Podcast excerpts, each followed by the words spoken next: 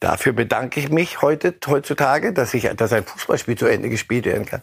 Leute, seid meine Base. Das Schlimme ist, und da gebe ich Ihnen Brief und Siegel, das Ganze wird sich noch ein bisschen höher drehen und wird so schnell nicht aufhören. Weil wenn man einmal so ein bisschen an der Macht geleckt hat, das wieder abgeben und sagen, okay, so jetzt spielt wieder Fußball, wir machen unseren Job, wir unterstützen unseren Club. Aber ob es da um Unterstützen von Club geht, glaube ich nicht mehr.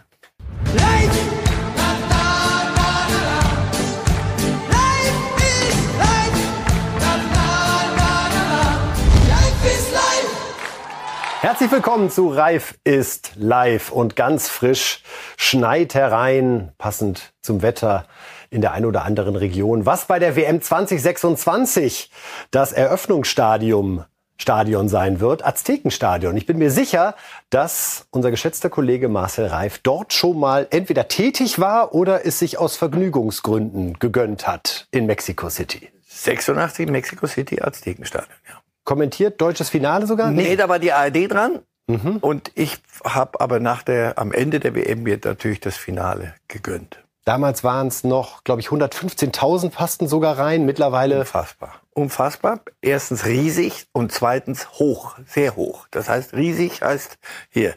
Treppchen laufen hoch und wenn du die letzte Treppe erreicht hast, möchtest du dich hinlegen. Äh, Luft 3000 Meter, was das da ist. Dass die historischen Bilder ja. mittlerweile alles ein bisschen kleiner, 81.000 passen noch hinein. Also der Ort des Eröffnungsspiels und das Finale in New Jersey, MetLife Stadium. Meadowlands. Vor den Touren New Yorks. Ja, war ich. War ich. Auch. Mit welchem Bundestrainer werden wir bei der WM 2026 sein? 20. Jürgen Klopp. Oh, ganz klar und gerade. Ja. Was denn sonst? MetLife, das ist Meadowlands, ne? Ja, ich glaube ja. Da, da ist, sind die Deutsche unter Berti Vogt rausgeflogen, damals gegen Bulgarien rausgeflogen. Oh, 1994. 94, ja, ja, Tja, Gnade der schöne frühen, Erinnerungen sind das nicht. Gnade der frühen Geburt treibt einen durch viele Stadien. Gut, genug von früher, ja. oder Herr Reif? Wir äh, steigen ein in die aktuellen Themen der Bundesliga. Da geht's, wie Sie hier sehen, um den Ultrazoff. Es geht um den Meisterkampf, um den Champions League Kampf, um Mbappé und Real und international unter anderem auch mit Arsenal gegen Liverpool und dem Debüt von Jerome Boateng in Italien. Jetzt aber zunächst, ja, zur nächsten Unterbrechung muss man sagen. Bochum-Stuttgart war schon heftig vor zwei Wochen und jetzt 32 Minuten beim Spiel zwischen Hertha und HSV. Tennisbälle wurden geworfen, wurden geschleudert und Paul Dardai, der Hertha-Trainer, äh, hinterher mit seinen Worten zu dieser Unterbrechung. Spielabbruch kann ich nur eins sagen, ja, schwierig. Das war 40 Minuten, aber ich bin froh, dass beide Mannschaften, jeder Spieler gesund geblieben. Natürlich, die Fans wollen sie auch Zeichen setzen. Ja, die haben sie auch jeder, jeder Welt und muss man auch ein bisschen akzeptieren. Trotzdem, das war nicht zu viel bei dieser Uhrzeit. Wir haben auch schon die Woche zwei Spiele gemacht, das kostet auch Energie. Und äh, erstmal schön, dass wir das Spiel Ende gebracht haben. Ja, nicht, dass irgendwie äh, danach nachgespielt wird oder Punkte geteilt. Keine Ahnung, das war so zum Schluss sauber. Also Dardai, habe ich den Eindruck, Herr Reif, gibt sich Mühe, Verständnis aufzubringen für die Ultras, die diese 32-minütige Unterbrechung mit den Tennisbällen provoziert haben. Eier drum kann man auch sagen. Ja. Ihr Verständnis hält sich in Grenzen, vermutlich. In, aber sehr engen Grenzen. Weil? Sie, warum? Weil Sie, Sie haben doch vorhin gerade zwei Dinge durcheinander geworfen. Und oder sie haben sie einfach nur klar benannt. In Bochum ging es da um die scheiß DFL, ich zitiere wörtlich. Nein. Nee, da ging es um ein um ein, mal gucken, wer das durchhält. Unser Banner ist zu groß, damit ein Fluchttor aufgehen kann. Aber das halten wir mal durch. Mal sehen, 42 Minuten. Hier ging's um die scheiß DFL oder um was ging's? Oder scheiß DFB. Der das Investorenprotest. Ja, so, der Investorenprotest. Mal DFB, mal DFL, egal von wo. Hauptsache Scheiße. So, Hauptsache, so. Also, ist da irgendwo was Klares, irgendetwas Nachvollziehbares? Gestern habe ich den Chefideologen der Kollegen gehört, Herrn Köster von den Elf Freunden, und alles, was ich daraus höre, ist, ja, da ist zu wenig klarer Dialog. Also inhaltlich, um was geht's? Investoren rein. Ja, dann wird der, der, der zerfleddert, wir haben jetzt schon zerfledderten Spielplan. Auf der ganzen Welt wird zerfleddert gespielt, sonst würde gar nicht gespielt Profifußball. Wenn Fernsehen nicht äh, Fernsehrechte bekäme, also Fernsehrechte verkauft würden und man würde ein Spiel nach dem anderen zeigen, weil wenn alle parallel laufen, dann also ich will, dass sich alles noch mal aufrollt. Das ist ein, eine Geschichte von vor vielen Jahren. Das muss einem nicht gefallen. Dann kann man sich verabschieden und geht, was weiß ich wohin. Das wirst du nicht mehr umdrehen. Das, was jetzt passiert, ist eine reine Machtdemonstration. Wir unterbrechen Spiele so lange, wie wir es für richtig halten. Und ob da unten weitergespielt wird, Herr Dardai bedankt sich dafür, das können wir haben können, fertig spielen. Dafür bedanke ich mich heute, heutzutage, dass ich, dass ein Fußballspiel zu Ende gespielt werden kann. Leute, seid meine Bs. Das Schlimme ist, und da gebe ich Ihnen Brief und Siegel, das Ganze wird sich noch ein bisschen höher drehen und wird so schnell nicht aufhören. Weil wenn man einmal so ein bisschen an der Macht geleckt hat, das wieder abgeben und sagen, okay, so jetzt spielt wieder Fußball, wir machen unseren Job, wir unterstützen unseren Club.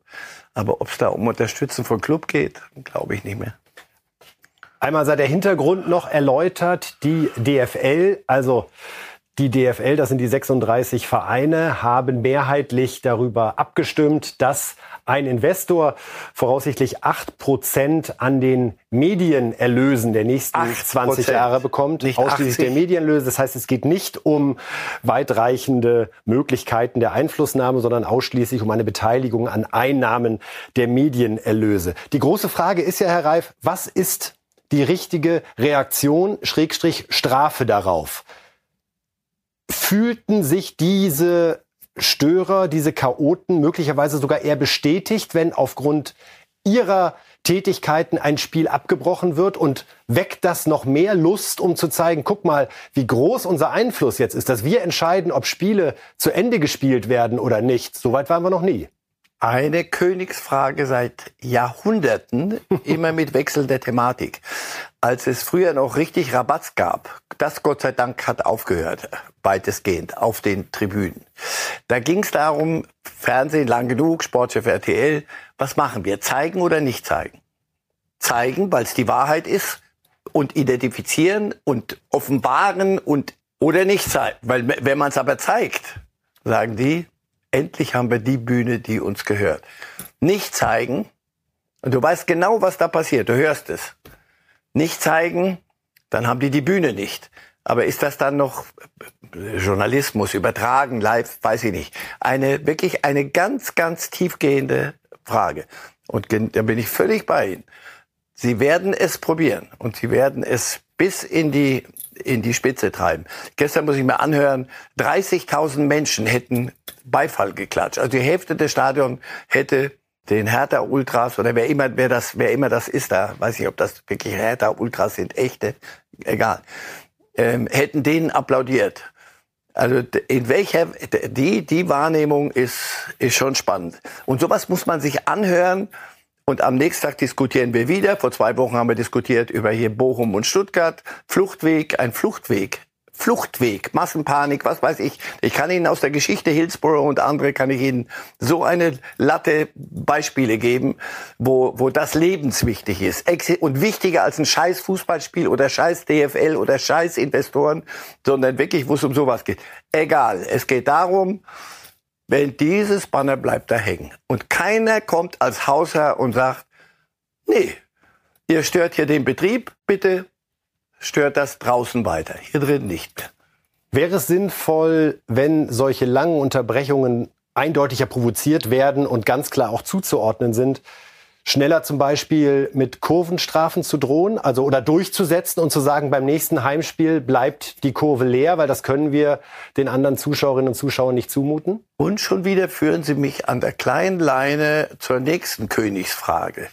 Kollektivstrafen, darüber haben wir auch eine Zeit lang mit heiligem Ernst diskutiert. Nochmal, Strafe gibt's wofür für ein Vergehen oder nicht? Absolut. Sonst ist es keine Strafe, sonst ist es Willkür. Irgendjemand sagt, so jetzt schmeiß ich dich mal raus. Aber ich habe doch eine Karte gekauft. Ja, ja, aber du musst dich hier drin benehmen. Wenn du dich nicht benimmst und wenn wir nicht identifizieren können, wer du bist und wenn vorher schwarze äh, Banner gezogen werden, Riesenbanner und man sich darunter versteckt, dann werden die aufgemacht kurz, dann wird richtig der Laden auseinandergenommen und dann wird wieder, verschwindet man wieder in der Anonymität. Was soll ich denn da machen? Soll ich, gebe ich auf? Muss ich sagen, pass auf, ich kann keinen identifizieren, macht weiter so. Oder ich sage, Freunde, innere Hygiene, sorgt dafür im Stadion, dass das aufhört. Und wenn ihr das nicht schafft, dann müssen wir versuchen, Fußball zu spielen ohne diese Begleitgeräusche. Nochmal, damit das ganz klar ist, das muss einem nicht gefallen. Man kann sagen, Profifußball hat sich in eine Richtung entwickelt, ist kommerziell, wobei das in der Natur der Sache liegt. Profifußball ist professionell, und das ist auch seit vielen, vielen Jahrzehnten so. Das und ist keine so, Entwicklung und die, der Und die, das Zeit. wird auch nicht aufhören. Da könnt ihr euch auf den Kopf stellen. Deswegen nochmal, ich, hab, ich führe ja gern Kriege, aber wenn ich sie gewonnen habe, nicht? Wenn ich weiß, es ist völlig sinnlos. So. Das muss einem nicht gefallen. Man kann, dann sucht dir deinen Fußball woanders. Und wenn es auf dem Dorfplatz drei Kilometer weg ist oder geht zu dein, guck deinen Kindern zu, da habe ich immer am liebsten zuguckt. Das war schmerzlich, viel schmerzlicher als alles andere, weil wenn die verloren hatten, musste ich die Tränen trocknen. Aber das hatte nichts Kommerzielles. Wenn mir das alles zu viel ist, Inter Miami und, und Saudi-Arabien und alles, kann ich verstehen. Ich nochmal völlig aber es kann nicht dazu führen, dass eine normale Geschichte wie ein Fußballspiel hier uns nicht mehr interessiert. Wissen Sie noch, wie das Spiel ausgegangen ist? Ich, ich versuche gerade mich zu erinnern. Hertha hat ein, zwei verloren oder so. Ich versuche mich an das Spiel zu erinnern. Plus das, was Dada sagt, bin froh, dass die Spieler gesund geblieben sind. Es ist kalt draußen, es ist nass draußen, es ist spät abends. Was wäre Ihre Maßnahme, Herr Reif? Nach, nach einer Viertelstunde, wenn nach einer Viertelstunde kein Fußballspiel möglich ist, gehen wir nach Hause. Welche Rolle spielen all die anderen Zuschauer? Braucht es einen Aufstand eine der innere Mehrheit Hygiene? Ja, innerhalb des einmal Stadions? einfach jeder mal einen Zettel machen und sagen so. Dann, dann will ich mal hören, ob Herr Köster mir noch mal 30.000 vorrechnet die da Beifall geklatscht haben. Das möchte ich, die möchte ich gesehen haben, die Hälfte. 30.000 habe ich das Gefühl, machen sich auf den Weg nach Hause. Weil sie sagen, pass auf, jetzt ist mir es aber wirklich scheißegal mit dem Scheiß DFL und mit der Scheißding. Jetzt muss irgendwann mal Schluss für heute. Ich bin hergekommen, ein Fußballspiel zu gucken. Ich kann nicht. Schönen Abend noch, wisst ihr was? Das war das letzte Mal, dass ich mir diesen Irrsinn antue. Werden wir sehen, wie es am kommenden Bundesliga-Wochenende oder vielleicht schon in dieser Woche im DFB-Pokal dort weitergeht. Jetzt springen wir zum Meisterkampf und Thomas Tuchel ist der Mann, über den viel gesprochen wird und der selbst sich ja auch viel äußert. Wir erinnern uns daran, es gab letztes Wochenende große Aufregung nach einem Besuch von ihm beim Fan-Treffen. Das hatte Didi Hamann, der Sky-Experte, so interpretiert, dass er sich bei Barcelona als Nachfolger von Xavi ins Gespräch bringen würde, hat dann um Entschuldigung gebeten. Wir können uns die Erklärung von Didi Hamann noch einmal kurz in Erinnerung rufen. Hamann damals im Zusammenhang mit der Meldung vom Rücktritt von Xavi beim FC Barcelona und der derzeitigen Situation beim FC Bayern fand ich die Aussage unpassend. Später in der emotionalen Diskussion habe ich dann darauf Bezug genommen und die Aussage von Thomas Tuchel nicht richtig wiedergegeben bzw. falsch interpretiert. Er hat nicht gesagt, dass er gerne mal in Barcelona oder in Spanien trainieren wolle. Dafür möchte ich mich bei Thomas Tuchel und den Bayern entschuldigen dachten wir, damit hätte sich alles erledigt. Jetzt dann aber Thomas Tuchel angesprochen auf die Entschuldigung von Hamann mit folgender Antwort. Der Trainer des FC Bayern, ich nehme ihm das nicht ab. Die Dinge, die passiert sind, waren völlig aus dem Zusammenhang gerissen und wurden bewusst gesagt. Es wurden bewusst Aussagen getroffen, die nicht wahr sind. Ich war bei einem Fantreffen und wir waren alle schockiert, was er daraus gemacht hat. Deshalb ist es völlig egal, ob er sich entschuldigt. Ich nehme es ihm nicht ab und deshalb ist es auch nicht maßgeblich. Überrascht? Ja, schon. Weil wenn sich einer entschuldigt und also ich fand das glaubhaft. Er hat aber noch was gesagt. Er hat gesagt, dass äh, Tuchel ist das größte Missverständnis seit Klinsmann. Ich glaube, darauf nimmt jetzt niemand mehr Bezug. Aber das ist ein Satz, der ist schon heavy. Und ich glaube, dass das Thomas Tuchel fast noch mehr gestört hat oder getroffen hat. Die Geschichte, sorry, also ich habe ja auch gedacht, also wenn er wenn er da über Spanien philosophiert, ist das jetzt der richtige Zeitpunkt. Aber dann habe ich das nachgelesen, was er da gesagt hat. Ist gefragt worden und, und, sagt, Spanien ist ein schönes Land. Das kann ich Ihnen bestätigen. So. Und mache mich jetzt auch nicht gerade auf den Weg bei Tuchel ja gerade so diese Deutungsdiskussion. So viel. Auf der einen Seite der ganz Ehrliche, der immer sagt, ja, was er gerade denkt. Authentisch und wir finden es super. Und, und, und auf der anderen Seite fragt man sich, wieso lässt er so ein Thema, hell, warum, was sich warum? eigentlich erledigt hatte, denn was ist am Samstag? Was kommt? Ich hörte von Leverkusen gegen Bayern. So, da haben Sie offenbar richtig was Raunen gehört. Also ein ganz, ganz wichtiges Fußballspiel. Und wir stehen hier und reden nicht, pass auf, wir haben doch am Samstag Bayern geguckt und wir haben Leverkusen geguckt. Wie, wie könnte das ausgehen? Wie sieht es? Wer hat besser, wer ist besser drauf? Hamann entschuldigt sich, Tuchel nimmt es nicht an, Hamann wird, wird sich jetzt wieder irgendwann äußern nicht böse sein. Was sagt das gerade über, wie nehmen Sie Thomas Tuchel gerade wahr? Wirkt er, ist da in ihm irgendwas in Unruhe oder sehen wir das alle falsch? Und der Mann hat einfach vor einiger Zeit mit seiner Erfahrung gesagt, ich gehe jetzt einen neuen Weg. Ich bin in so vielen Pressekonferenzen, in so vielen Interviews. Wenn ich nicht einfach immer sage, was ich denke, ist mir das alles zu anstrengend und dann nehme ich halt in Kauf, wenn sich die Spirale immer weiter dreht. Als junger Mensch sagt man sich, ich nehme jetzt egal was ist, ich sage einfach das, was ich denke. Dann lernst du im Leben das immer zu sagen, was du denkst. Manchmal, man muss nicht lügen, aber man muss es nicht sagen, was man sofort alles sagen, was man denkt. Sie wollen doch immer hören, was man denkt. Manchmal, manchmal denke ich, sag's nicht, was du denkst, warte doch noch einen Moment. Einen Moment das, was, wofür spricht das? Ich weiß es nicht. Ich weiß nicht, wir haben uns vorhin vor der Sendung kurz unterhalten über Arsenal gegen Liverpool gestern. Wenn Sie das Spiel gesehen haben, ich glaube, dass Thomas Tuchel möchte, dass die Bayern einen Fußball spielen, wie zum Beispiel Arsenal ihn gestern gespielt hat. Ich Und wie ihn ein Declan Rice im Mittelfeld praktiziert hat. Als Holding Six. Ich glaube, das würde er gerne haben. Und das gelingt im Moment nicht. Sie gewinnen ihre Spiele, die Punktausbeute ist großartig, darauf lenkt er ja immer die, die Aufmerksamkeit. Klammer auf, bis auf Werder, Klammer zu. Aber die Punktausbeute ist und Saarbrücken und, und, und Frankfurt, alles gibt's mal einen auf den Deckel. Zu viel, das hat ihn richtig geärgert. Ist auch nicht Bayern-like, auch nicht Tuchel-like. Aber es ist ja ganz okay. Aber es ist nicht mehr als okay. Und er möchte, und es ist Bayern, und die Bayern möchten, und er weiß auch, dass da oben die Granden sitzen. Also und spürt knurren. er in Wahrheit in sich drin, dass es eben noch nicht in der Balance ja. ist beim FC Bayern, ja. wie er es gerne hätte? Ja, natürlich. Ob das da um Liebe geht und nicht, das ist mir alles Kategorien sind mir ein bisschen viel. Also dazu ist er nur wirklich zu alt, hat einen grauen Bart. Also das, das ausschließlich auf die Mannschaft bezogen. So, das, das ist, ist noch nicht der Fußball, den er sich vorstellt. So ist es. Genau das. Ich glaube, das ist es und das merkst du ihm an. Das brodelt in ihm. Und ihr gebt mir keine Energie. Und dann wieder hat er wieder was gesagt. Das war jetzt nicht Richtung Hamann, sondern eigene Mannschaft. Natürlich musst du denen auch mal eine ziehen, wenn die Herrschaften äh, nach Wunsch mal äh, zu. Wenn die Bayern, wenn sie gebraucht werden, dann sind sie da. Das ist so ein, so ein heiliger Satz, den haben wir auch schon so alle geschluckt. Nee, nicht nur dann, sondern Souveränität im Umgang mit allem. In der Art des Fußballs, wenn es geht, in allem. Dafür bist du der Branchenprimus.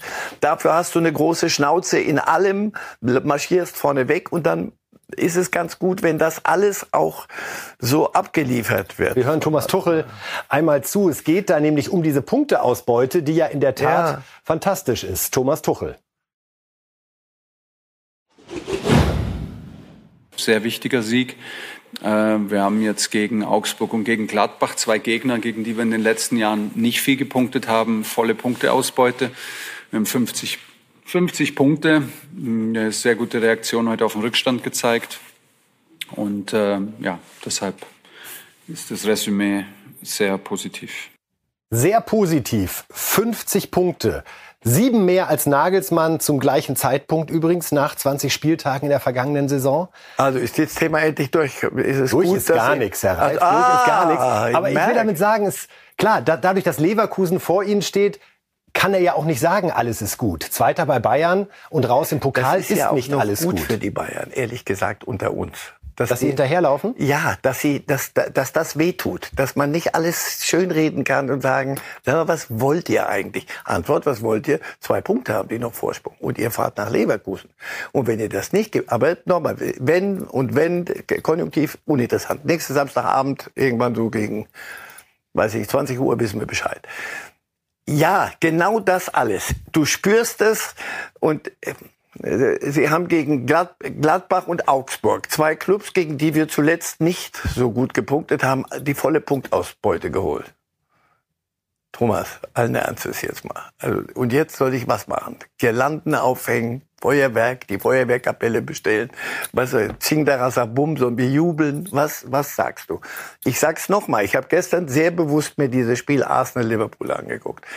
Das ist eine andere Art. Und ich glaube, er, er kennt äh, Tuchel Premier League Fußball nur zu gut.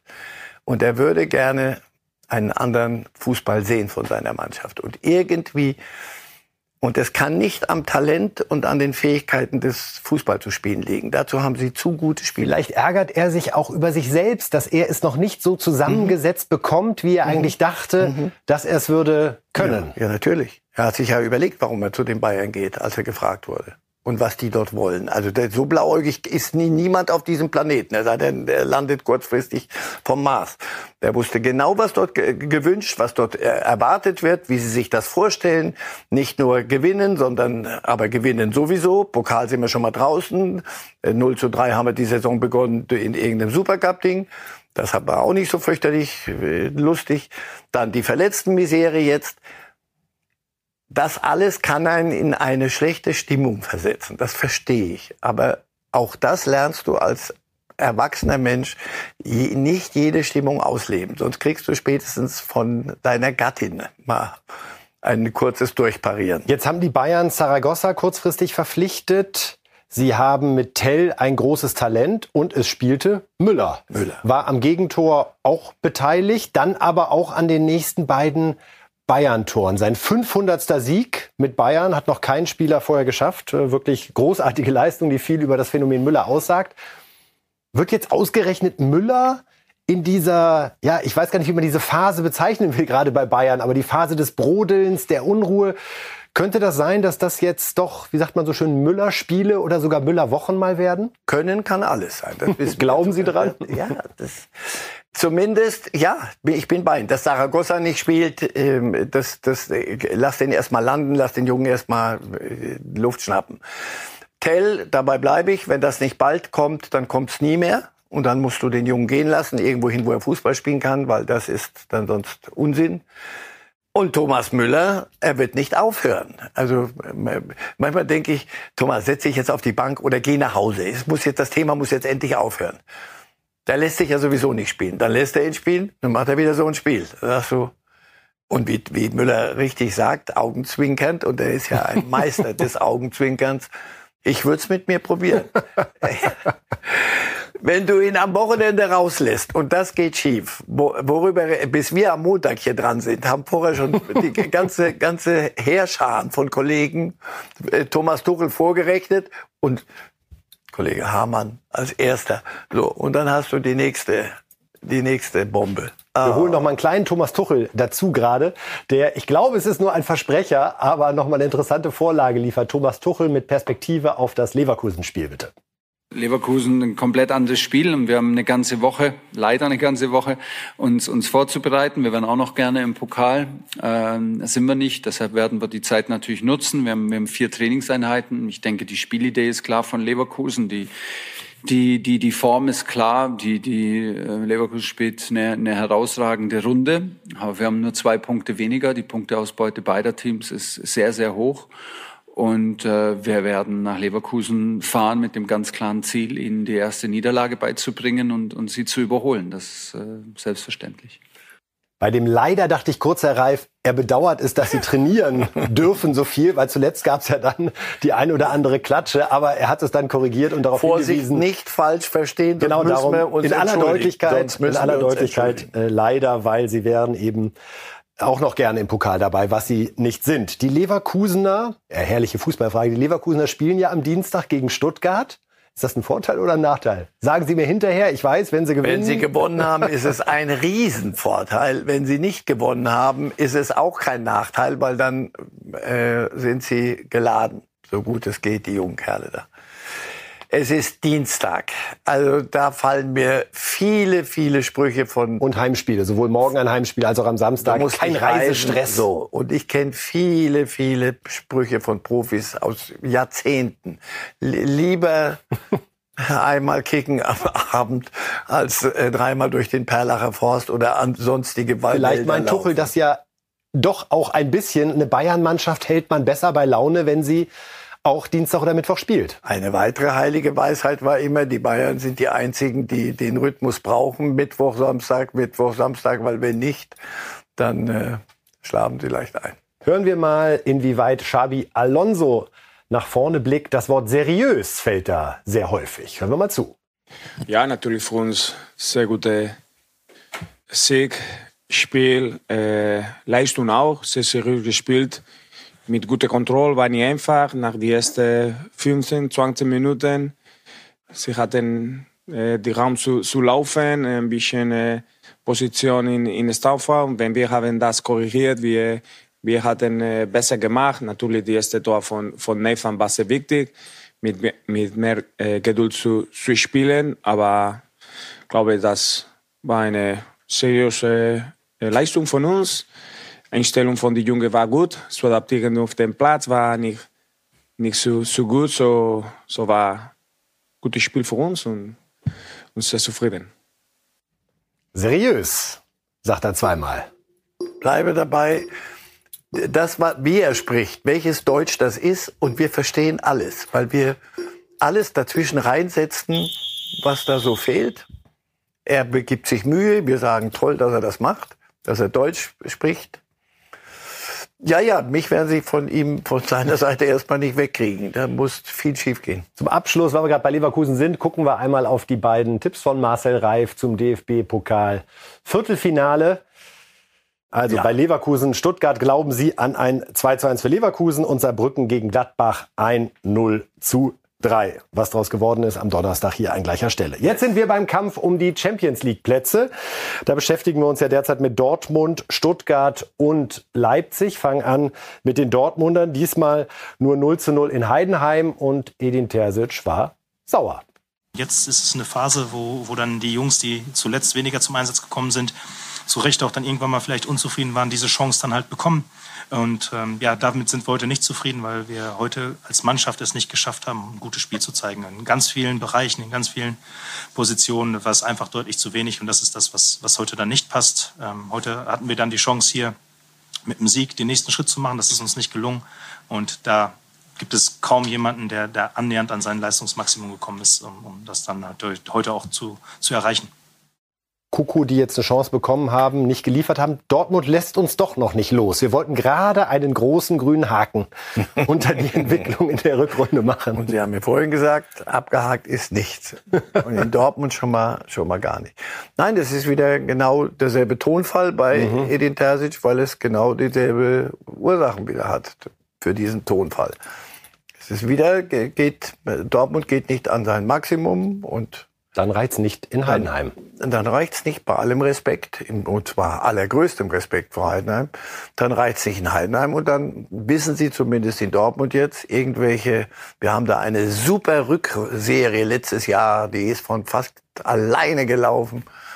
Von alleine läuft gar nichts. Damals waren es acht Siege in der Bundesliga in Folge. Ja, jetzt sind es nur zwei gewesen drei. und jetzt sogar. zack macht schon wieder zwei Punkte weg und die wirst du brauchen, zumal jetzt kommen wir ja zu Leipzig nämlich an. Erst Stuttgart, wenn Erst Stuttgart. Ist. Erst Stuttgart, weil die Stuttgarter sind auch die zum Beispiel, die hatten ihr Loch und Leipzig hatte ihr Loch und siehe da, die krabbeln aus dem Loch und Dortmund spielt in Heidenheim 0-0 deswegen. Stuttgart gewinnt in Freiburg 3 zu 1. Und zwar und überragend nicht nur überragend, sondern hat jetzt auch 40 Punkte. Und darauf spielt Sebastian Hoeneß, der Trainer, in seinem Fazit an. Denn auch das muss man sich ab und zu noch mal in Erinnerung rufen. Es ging ja erstmal darum, in dieser Saison den Klassenerhalt zu schaffen, nach den harten Erfahrungen der letzten Jahre. Wir haben immer davon gesprochen, dass wir frühe Planungssicherheit haben wollen, dass wir ja, eine sorgenfreie Saison spielen. Die Saison ist noch nicht ansatzweise zu Ende. Natürlich gehen wir jetzt schwer davon aus, dass wir dass wir planen können für die, für die erste Liga. Darüber sind wir richtig froh. Das zu dem jetzigen Zeitpunkt zu schaffen, ist, ist überragend, ist großartig, ist wichtig. Jetzt haben wir zwei Spiele gewonnen, das ist großartig. Waren zwei großartige Siege, wichtige Siege für die Birne, wichtige Siege Im März können wir gerne darüber sprechen. Es sind noch so viele Spiele zu spielen. Wir sind wirklich gut beraten, weiterhin uns auf, auf ja, den Prozess zu konzentrieren, auf nichts anderes. Auch wenn er hier sich Mühe gibt, sehr sachlich zu sein, dreimal großartig, rutscht ihm dann doch raus. Weil er ja nicht lügt, sondern uns die Wahrheit erzählt. Wie endet das mit Stuttgart in dieser Saison? Wenn sie, nochmal, die hatten ihr Löchlein und da dachte ich so, jetzt, jetzt müssen sie mal Luft holen. Und da werden sie dann ein bisschen weitergereicht. Europa wird's werden, Champions League ist vielleicht doch noch eine Nummer zu groß. So wie sie da rausgekrabbelt sind aus dem Loch und wenn du denen zuguckst, wenn Nagelsmann, Waldemar Anton, Mittelstädt, Fürich und Undarf nicht mit zur EM nimmt, verstehe ich diese Welt nicht. Alle vier überzeugen Sie? Aber mehr als das. Mehr Anton auch in der Innenverteidigung? Aber den, aktuell wäre für Sie gesetzt. Bringen Sie mir einen, der so konstant sein Ding spielt und was für Bälle der spielt. Der hat einen Ball gespielt über, weiß ich, 60, 70 Meter. Das hatte Arsenal. Und der, der zu einem Tor führt und darf, weiß ich, bei dem denkst du immer, komm, so gut ist der doch gar nicht. Rums die Bums, einfach nur aufs Tor schießen. Ich bin Mittelstämmer, man hat mir gesagt, ich soll hier auf dieses Tor schießen. Und dann mache ich halt. Mittelstädt, der war bei Hertha, der, weiß ich, ob der, der war, glaube ich, gar nicht Stammspieler. So, wenn du dem heute zuguckst, was der sagt, macht auf der linken Seite, überragend. Und Fürich ist einer der wenigen deutschen Spieler, die eins gegen eins spielen können. Die, also nochmal, ich rede hier niemanden, oder ich werde schon Teufel tun, Julian Nagelsmann reinzureden, Och. aber das sollte er schon machen. Ist eigentlich ein bisschen Sinn der Sendung, dass also, wir anderen reinreden. Ja, na, na dann her damit. Also, also VfB-Block bei der Europameisterschaft hätten wir vor einem Dreivierteljahr nicht für möglich gehalten. Ob die dann alle spielen, aber die nicht mitzunehmen, dafür muss man Zumal Wenn sie mir, das durchhalten, musst du intelligente Gründe finden. Zumal ich mir bei allen Vieren gut vorstellen kann, dass wenn sie mitfahren dürfen im wahrsten Sinne des Wortes, werden dass sie, sie, nicht die Rabattsmacher sind, falls sie dann doch länger mal draußen sitzen, sondern sie genießen. Werden mit der Familie feiern und sehr stolz sein und gern den, den Trainingsanzug anziehen und helfen, wo zu helfen ist. Was ja auch eine Mentalität ist, die unserer Mannschaft, unserem Kader sehr, sehr gut tun würde. So ist es. So ist es. Jetzt also Leipzig, würde ich sagen, oder? Nummer drei im Kampf um die vermutlich zwei Champions League Plätze. Vielleicht werden es ja sogar insgesamt fünf. Das hängt davon ab, wie die Bundesliga in dieser Europapokalsaison abschneidet. Kann man aber nicht drauf zocken. Insofern sagen wir erstmal, dass Stuttgart, Dortmund, Leipzig davon nur zwei bei der Champions League dabei sein werden. Es sei denn, ich weiß gerade nicht, was passiert, wenn Leverkusen die Europa League gewinnt. Die Rechenspiele machen wir dann ein bisschen später. Jetzt hören wir erstmal Marco Rose zu, der Union 2-0 geschlagen hat und hinterher ganz gut drauf war. Ehrlich gesagt, ich, ich habe jetzt nichts Besonderes gemacht, weil ich, weil, weil wir einfach gesagt haben, das war richtig äh, schlecht in Stuttgart und, und das haben wir angesprochen und das wussten die Jungs auch. Aber uh, mir, uns war auch klar, dass es jetzt ähm, trotz dieser dieser echt beschissenen Ergebnisse, also drei Niederlagen, äh, das haben wir ja alle gemerkt, das, das macht dann schon hier auch was im, im Umfeld mit uns, ähm, in der Wahrnehmung. Äh, das ist auch nicht an uns vorbeigegangen, das muss man ganz ehrlich sagen, nicht, nicht, äh, nicht spurlos. Und trotzdem äh, war ab Tag eins im Training ähm, das Gefühl und die Bereitschaft da, dass wir es besser machen wollen. Und das sieht dann in der Tabelle wie folgt aus, was die obere Hälfte betrifft, die uns jetzt an der Stelle nur interessiert. Zwei Bundesligamannschaften mit unfassbarer Punkteausbeute. Leverkusen nach 20 Spielen 52 Punkte, Bayern nach 20 Spielen 50 Punkte. Dann 10 Punkte Abstand, Stuttgart 40, Dortmund 37, Leipzig 36 und dann doch schon etwas mehr Abstand zur Eintracht, die dort mit 31 Punkten steht. Lassen wir die Tabelle ruhig einen Moment stehen. Herr Reif, was glauben Sie denn bei 3, 4, 5? Wie sortiert sich's am Ende? Also ich sehe bei Leipzig immer noch die, die, wenn sie, wenn sie, wenn sie wieder in, in den Flow kommen, die, die größte Konstanz dann so dritter, vierter. Es, es bleibt da spannend. Also Stuttgart nochmal. Stuttgart hat nichts zu verlieren. Erst wenn die sagen, um Gottes Willen, wir, was haben wir zu verlieren? Das ist Leverkusen. Ähnliche Psychokonstellation. Das, erst wenn das passiert, dann kann, kannst du dir selber Beine stellen. Dortmund kennt das Geschäft. Die wissen aber auch, was die Stunde geschlagen hat. Das mit dem fünften Platz, den sie hier immer vorbeten. Das, die Nicht Engländer sind, sage nur, es gibt viele Engländer sind noch drin in den Wettbewerben. Ich wollte gerade eher auf die Bremse treten bei dem Thema. Ja, es geht nämlich bei es, das eine habe ich nur begriffen. Wer mehr Spiele gewinnt, wenn die Engländer mehr Spiele gewinnen in ihren Wettbewerben als deutsche Mannschaften, dann können die sehr eng können die vorbeimarschieren. Es sind zwei Plätze, die beiden, die beiden liegen mit der besten äh, Punkteausbeute in dieser Europapokal. Aber man kann nicht drauf zocken. Auf Platz doch 5 klar. Jetzt zu zocken, weil Nein, ist, um Gottes wäre Willen. Wahnsinn. Macht auch keiner. Und deswegen sind alle drei gut beraten, vor allem Dortmund und Leipzig. Bei denen ist das ein Muss, bei Stuttgart ist das ein Luxus. So sieht's aus. Luxus ist ein gutes Stichwort, Jawohl. denn Le Parisien, normalerweise immer gut informiert rund um die Familie Mbappé, meldete groß an diesem Wochenende, es ist alles klar zwischen Mbappé und Real. Eine offizielle Bestätigung gibt es dafür noch nicht, aber die Vorlage nehmen wir natürlich gerne mit, wollen aber zunächst einmal kurz gucken, wie er denn dann gespielt hat am Wochenende mit Paris bei Straßburg. Unser Kollege Marcel Weyer fasst zusammen. PSG muss bei Straßburg ran und schickt gleich Kolumuani auf die Reise. Der wird leicht touchiert und der Schiedsrichter pfeift. Elf Meter. Sehr schmeichelhafte Entscheidung. Mbappé tritt an und verschießt. Vielleicht schon mit den Gedanken bei Real Madrid. Wer weiß. PSG bekommt aber noch ein Geschenk. 31. Minute. Torwartbock von Belarus. Und Mbappé sagt diesmal Dankeschön. In Halbzeit 2 ebnet dann Asensio den Weg 2 zu 0 für Paris. Doch Straßburg kommt in Minute 68 durch Bakwa nochmal zurück und verkürzt auf 1 zu 2, aber es reicht am Ende nicht. Luis Enrique und PSG erarbeiten sich einen Auswärtssieg. 2 zu 1 Sieg also für Paris. Real und Mbappé, Reif, ist, glaube ich, fast unser Dauerbrenner, seit wir vor vier Jahren mit Reif ist live hier bei Bild begonnen haben. Auch Ihr Eindruck ist, diesmal fügt es sich zusammen oder trauen Sie dem Braten noch nicht? Für unsere Podcast-Zuhörer reif gehend. Nein, das, das hatten wir doch schon hundertmal. Ja, aber Wo- es kam halt wo soll er dazu. denn, Wo soll er denn sonst hin? wo, was soll denn sein? Bei Paris bleiben, das äh, schleppt sich durch die Liga, das schleppt sich... Sagen wir mal so, wenn Sie die Champions League gewinnen sollten, geht er zu Real. Wenn Sie die Champions League nicht gewinnen sollten, muss er zu Real. Also es ist, es ist so, so sicher wie es Amen in der Kirche, würde ich sagen. Das behaupte ich aber seit Jahren. Es, es hat sich ein bisschen gezogen am Ende. Wenn Sie mir aber auch 300 Millionen oder wie viel geben, dann ziehe ich Ihnen auch eine Sache ein bisschen Kaugummi ähnlich durch.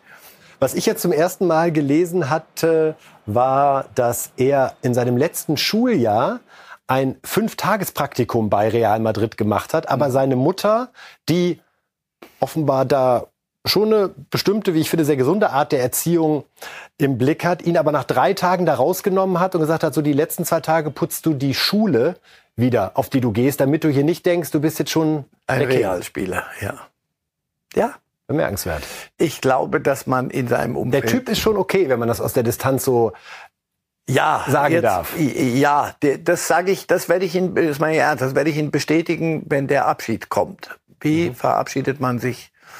Und wie geht man irgendwo als wieder erwachsener Mensch, empfehle ich immer so rauszugehen, dass man jederzeit durch dieselbe Tür wieder reinkommen könnte. Und dass man nicht äh, mit, mit Hohn und Spott weder nach hinten tritt noch äh, empfangen wird. Also wenn er das, wenn Sie das sauber hinkriegen, Und er würde ja seinen Vertrag sogar erfüllen. Also man kann ihm nicht vorwerfen, dass er Nein. irgendwelche. Und er hat gesagt, ich verlängere nicht. Damit war es eigentlich klar. Und bei Real hoffentlich benehmen sie sich auch, aber bei denen habe ich am wenigsten Sorge, weil die können es sich immer leisten, auch sich gut zu benehmen, aber auch weil sie Stil haben. Ich glaube, das wird der, der Kracher des Sommers, der aber kein Kracher mehr ist, Weil wir seit vier Jahren weil ein bisschen reden. die Luft raus ist. So nach vier Jahren. Dann gucken wir doch mal ein bisschen zurück, Herr Reif. Wir haben mal die möglicherweise spektakulärsten Transfers der Realgeschichte zusammengestellt. Vermutlich vermisst der ein oder andere dann doch was. Wir sind mal eher so auf die Namen gegangen und nicht jetzt ausschließlich auf die Preise. Hugo, Alfredo Di Stefano fehlt mir noch. Ja, ich hatte jetzt gedacht, wir lassen Irgendwann mal die mal ganz, ganz alten Geschichten ja. äh, lassen wir mal raus. Hugo Sanchez war für mich so ein Startpunkt, an den ich mich so als 51-Jähriger noch ganz gut erinnern kann, weil der so in den 80ern der... Ja, und weil das mal Mexikaner, das war mal wirklich was, was anderes. Real war damals fünfmal hintereinander Meister in den 80ern. Auch eine Phase, er viermal Torschützenkönig. Ja, ja unbeliebter Spielertyp, ne, sehr unangenehm, auch gerne mal eine Schwalbe, viel gestikuliert. Ja. Figo deswegen natürlich besonders, weil, weil Barca kam. Sie dann ja, hat Real den Zauber verliehen, den man bei den Königlichen so gerne sieht. Zweimal Ronaldo, einmal der Brasilianer, einmal der Portugiese und David Beckham, was dazu führte, dass alle durchdrehten. Wenn Sie alle sechs so sehen, Herr Reif, was ist so, was sagt das über Real aus? Ist es eine einfach der Anspruch zu sagen, die Besten aller Zeiten müssen irgendwann mal bei uns spielen, sonst sind sie gar nicht die Besten aller Zeiten? Ja, und es gibt immer noch nicht die Garantie. Ich habe zwei Trikots zu Hause unter Glas. Das eine ist Wayne Gretzky aus meiner Eishockey-Zeit, großes Idol. Und dann die drei, also Zidane, Ronaldo, Beckham, die waren mal zusammen. Da war noch Raúl dabei, hat er unterschrieben. Roberto Carlos? Und Roberto Carlos hat er unterschrieben. Genau die habe ich mir alle auf diesem Trikot, das waren die Galacticos. Wissen Sie, was die gewonnen haben? Puh, zero, nada, null, nichts. Das war der Zirkus war in der Stadt, aber nichts anderes. Das ist also die Besten immer nur zu holen ohne einen Plan und ohne einen Trainer, der dann einen Plan mit denen hat und den umsetzt und notfalls auch sagt, nee, das machen wir bitte so, wie ich es euch sage und nicht jeder macht hier seinen eigenen Kasperlkram, dann das kann auch schiefgehen. Aber äh, Mbappé zusammen mit Rodrigo und Vinicius und Bellingham im Mittelfeld. Klingt nicht schlecht. Und dann gewinnst du möglicherweise auch gegen Atletico Madrid. Was an diesem Wochenende nicht, nicht der Fall war. Es gab dort ein Unentschieden, aber da unsere Freunde von Girona auch unentschieden spielten, hat sich vorne nicht viel getan an der Stelle. Wir hatten damals bei Bild eine Überschrift, die Galaktischen nur noch Weltraumschrott. In aller bescheidenen Übertreibung. Ja, weil die haben Spiele gemacht, das war nicht, das Wir war 2002 ja noch die Champions League gewonnen, da waren aber noch nicht alle zusammen. So, und dann kamen die und dann war wirklich, also nur noch Glanz und Gloria, nur der, der Fußball funktionierte nicht, weil wirklich jeder seine Nummer abzog. Das war der Beweis dafür, dass manchmal eine Mannschaft mehr ist als die Summe der Einzelteile. Und möglicherweise auch ein Argument dafür, warum man mit Ancelotti noch zwei Jahre verlängert ja. hat.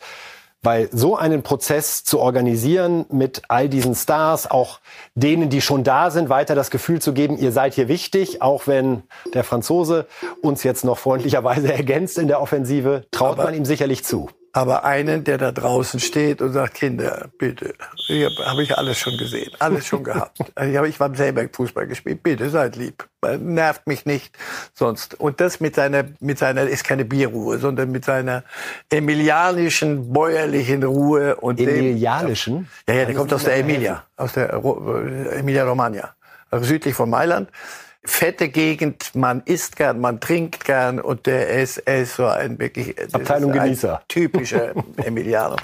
Und in aller äh, Entspanntheit, also den wird niemand wird keine Mbappé nerven oder sonst was. Und das merken die Spieler. Und wenn sie manchmal gucken, wie die reagieren auf den, dann wissen sie, der ist schon. In Bayern, bei Bayern München zum Beispiel, da sind sicher einige in der Kabine, die sagen, also wir haben manches gut gemacht, aber ein Ding haben wir verzockt, dass als wir Ancelotti nicht entsprechend gewürdigt haben hier und nicht auf ihn gehört haben.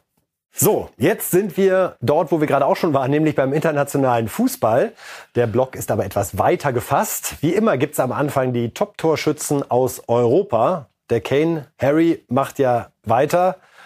24 sind's. Mbappé 20. Lautaro Martinez mit 19. In der Premier League haben wir Haaland und Salah mit 14, nach wie vor ungewöhnlich wenig Tore in diesem Jahr in England. Und auch in Spanien mit Bellingham und Dovbik zwei Spieler mit 14 Toren an der Spitze. Wir haben eigentlich seit Beginn der Saison dieselben Nasen da. Wobei in England, Haaland ist, hat jetzt gerade die ersten Kommt Minuten wieder, wieder gespielt nach einer, nach einer schlimmen langen Verletzung und die war böse, böse.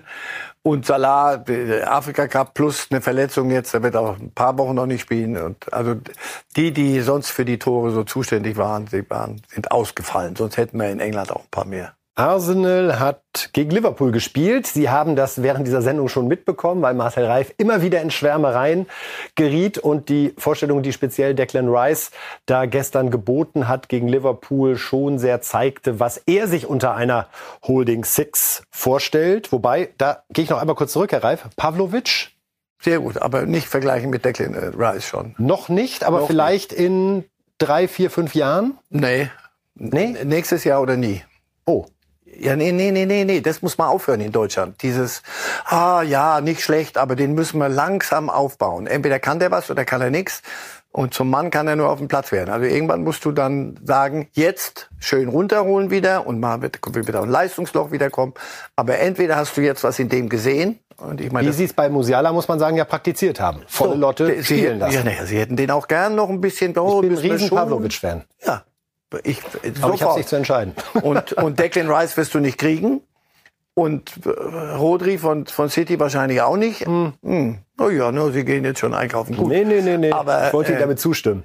So, also deswegen Pavlovic. Nochmal, das ist noch nicht Declan Rice und auch nicht, nicht oberstes Hat ja noch nicht mal zehn Spiele gemacht. Aber das, was er zeigt und die Unbekümmertheit, die bewahren. Mit allem, sogar. was es gilt, zu sagen, du musst uns nicht die Spiele gewinnen. Ihr schreibt schon wieder äh, eure Statistiken. Ja, man muss auch mal mahnt den Finger heben. Ihr macht heute die ganze Zeit, jedes Spiel mit dem wurde bisher gewonnen. Das heißt, aha, das heißt im Umkehrschluss, äh, der muss die Spiele gewinnen, weil sonst gewinnen die Bayern nicht. Das darf er nicht. Ja, ja, ich sehe schon. Wir sehen hier die Statistik ja, ja, genau, nochmal. genau. Das mag ja richtig wollen. sein, nur das darfst du dem Jungen nicht auf den Buckel binden.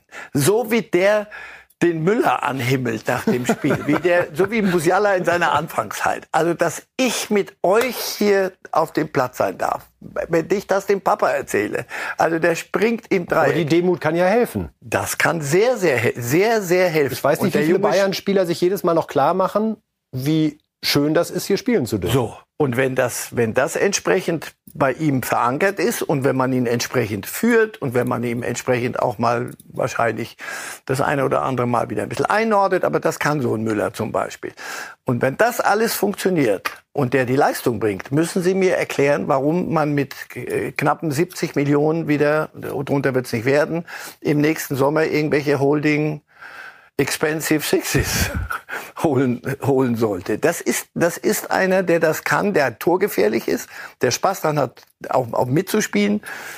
Also nochmal, ich, ich, mir ist das selber unheimlich, so diese, diese Jubel-Trubel-Geschichte jetzt um den, aber ich kann es nicht ändern. Ich habe den ja auch, man sieht den spielen ist und denkt, wenn alle so entspannt spielen würden wie der und nicht so krampfen täten, wäre Tuchel auch besser gelaunt. Mal gucken, was er jetzt macht in Leverkusen mit Pavlovic. Aha. Kimmich eventuell wieder dabei, soll Mitte der Woche wieder trainieren. Ganz spannende Situation, da zu sagen, was passiert. Herrlich. Dieses Spiel am Samstag wird viele Antworten geben. Wir sind dann am Montag wieder für Sie da. Jetzt wollten wir aber eigentlich noch kurz über Arsenal-Liverpool sprechen. Also nochmal fürs Protokoll. 3 zu 1 für Arsenal. Wir haben einen Meister-Dreikampf in England. Vielleicht haben wir die Tabelle auch gerade parat, um einmal zu schauen, wie es da vorne zugeht. Denn das macht durchaus Freude und weckt Erwartungen auf turbulente Monate. Derzeit Liverpool mit 51 Punkten vorn, dahinter Arsenal 49, Man City 46, aber zwei Spiele weniger, also bei zwei Siegen mit 52 die Eins. Und Jürgen Klopp wurde nach dieser Niederlage gefragt, ja, was ist denn nun mit dem Meisterkampf? Und er hat folgendermaßen geantwortet. Wenn Sie einen Spezialisten brauchen in Bezug aufs Titelsammeln in der Premier League, da bin ich wahrscheinlich nicht der richtige Ansprechpartner, denn die meiste Zeit landen wir auf dem zweiten Platz. Du musst Fußballspiele gewinnen, das weiß ich, und so viele wie möglich. Und das heute wäre ein großartiges gewesen. Aber wie ich sagte, wenn man nur Meister werden kann, indem man absolut kein Spiel verliert, dann macht das das Leben wirklich schwierig. Ab dem Schlusspfiff habe ich tatsächlich keine Sekunde an die Anzahl der Spiele von Manchester City gedacht und gegen wen sie spielen und wie sie spielen. Nicht eine Sekunde. Was glauben Sie, wen fürchtet Klopp da vorne im Meisterrennen mehr? City oder ist so ein Arsenal-Gefühl, die sind jetzt mal dran? Macht sich das gerade breit? Ich kaufe ihm ab, dass er sich um sich selber kümmert und um die eigene Mannschaft. Und dass er weiß, er geht hat er mitgeteilt. Und das ist nicht uninteressant zu so einem Zeitpunkt, das zu sagen, ich bleibe immer noch dabei. Die Mannschaft wird vieles für ihn ihm zum Abschied noch schenken wollen. Da gestern, das war enttäuschend. Die erste Halbzeit war überhaupt nicht Liverpool. Das war also völlig un, un, fast. Alles andere als Liverpool-Fußball. Lag aber auch an, an, an Arsenal. Also ich denke, und das werden sie alle drei machen müssen. Jeder muss sein, sein Zeug spielen und das, dreimal die Woche, viermal die Woche, fünfmal die Woche mit FA und anderen Cups. Insofern, das bringt nichts, wenn du dann... Klopp ist ja überall noch dabei, hat jetzt Ende ja, Februar ja. schon die erste Titelchance gegen Chelsea Und die Champions League und Europa League und alles, was da so, so kommt. Also deren Kalender möchte ich nicht haben. So, da bin ich zu alt für. Sie müssen auch zweimal die Woche ran, Herr Reif. Ja, ja, zweimal die Woche, aber die, bei denen ist das eine Nummer mehr. Und also immer Stammplatz. Das, das, ja, das wird super spannend. In die, die, die Premier League wird in diesem Jahr wirklich spannend. Ich glaube, Arsenal ist noch mal reifer geworden. Das hast du gestern gesehen. Das ist, Declan Rice macht einen sehr großen Unterschied, mhm. sehr stabil. Einen sehr guten Torwart haben sie. Und Oedegaard zuzugucken. Also was der Junge nach so vielen Jahren immer das große Versprechen und jetzt, jetzt liefert er aber sowas von ab. Aber Liverpool kann mehr als gestern.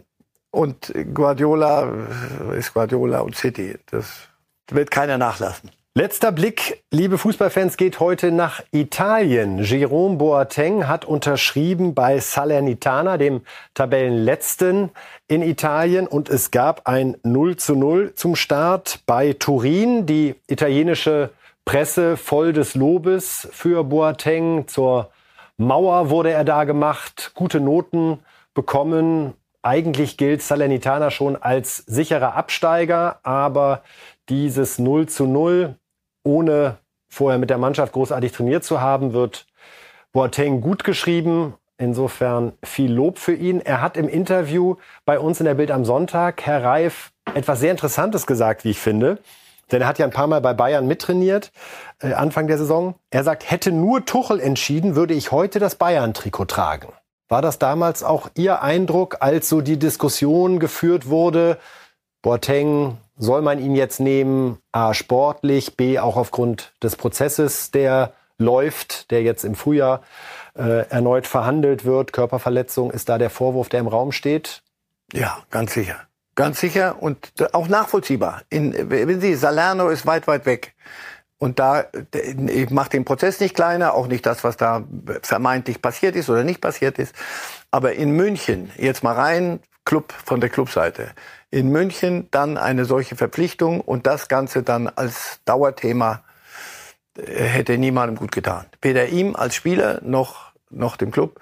Dass Tuchel gern einen Innenverteidiger von, von seiner Stabilität gehabt hätte, zumindest als Alternative und als Option, ist gut nachvollziehbar. Denn vermutlich leistungsmäßig muss er sich hinter Eric Dyer nicht verstecken. Jetzt warte mal mit Eric Dyer. Das, das meine ich jetzt gar nicht. Sehr, sehr zuverlässig, was er macht. Und was mir an dem gefällt, ist, dass er nichts macht, was, was irgendwie einen Anspruch zeigt, sondern spiel den Ball, den, den, der, den du, der müsste er hinspielen, genau das macht. Gewinn den Zweikampf und spiel und dann spiel den Ball dahin und dann gucken wir mal, was passiert. Du musst nicht Weltfußballer werden plötzlich. Also das macht er gut. So. Aber das war nicht das Thema. Aber nee, eigentlich sind wir durch. Ja, Wenn ich ehrlich bin, dann war's das. Tschüss und genau. So, in Kürze, ich mache das immer noch. Eine kleine Gelande packen wir immer noch dran. Ne? So Herr Reif, vielen Dank, dass Sie heute Dank. an diesem Montag wieder bei uns im Bildstudio gewesen sind. Wir sagen Ihnen Danke. Wo sind wir? Ich glaube, da sagen wir Tschüss, oder? Wir sagen Ihnen Danke fürs Zuhören und Zuschauen. Marcel Reif hat ja vorhin alle Podcast-Fans nochmal explizit erwähnt, um sein Gähnen entsprechend rüberzubringen. Wir hoffen, für Sie gab es sonst wenig zu gähnen heute. Nochmal danke, Herr Reif. Donnerstag, 10 Uhr, geht's hier weiter mit Reif ist live. Bis dahin alles Gute und viel Spaß mit dem DFB-Pokal-Viertelfinale. So, tschüss und schönen Tag. Live!